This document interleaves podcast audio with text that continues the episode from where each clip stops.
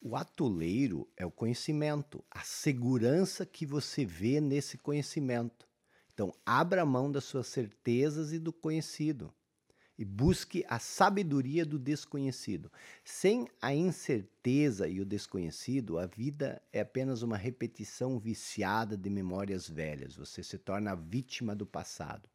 Aquilo que forma o atoleiro de hoje é o barro que sobrou de você ontem. Então você precisa, primeiro, renunciar ao seu apego, o apego ao conhecido. Dois, entrar no campo do desconhecido.